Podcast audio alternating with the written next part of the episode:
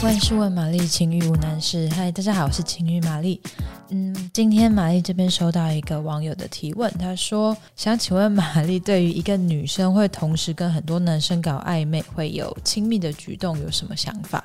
那他觉得身边的女生应该都会觉得这样很婊，但是他只是想要透过这样子的呃相处互动的方式来确认对每一个异性的感觉。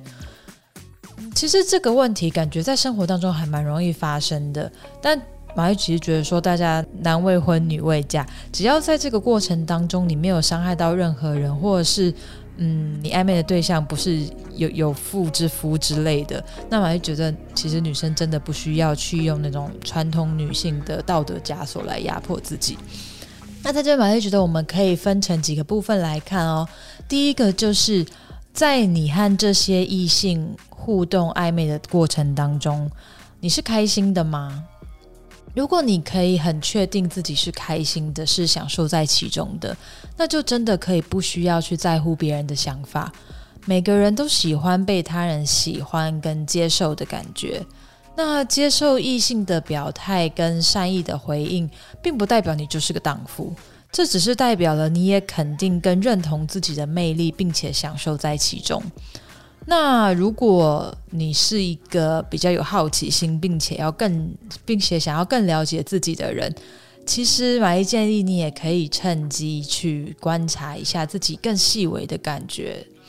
有时候我们跟一些可能我们没有感觉的异性暧昧，只是为了要借此从对方那边获取这个认同感。那这个就表示，其实你本身是没有办法去满足自己的自我认同的，所以必须要去向外寻找。其实这个也没有错，但是如果说你养成了这样子的习惯啊，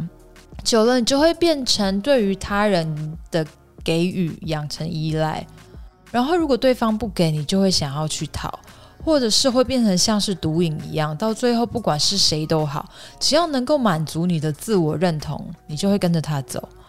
那你这样子亲手把自己的力量交到一个可能你也根本就不喜欢的人手上，或者是如果你喜欢对方，那更糟了，因为只会更在意对方对你的任何感觉，然后为了得到对方的喜欢或是称赞而去改变自己的行为，变成没有办法去轻松自在的做自己。埋在上一段感情当中学到最重要的，其实就是这一件事情：要如何去看见自己独特的美好，去爱跟接纳那个坚强还有永远不放弃的自己。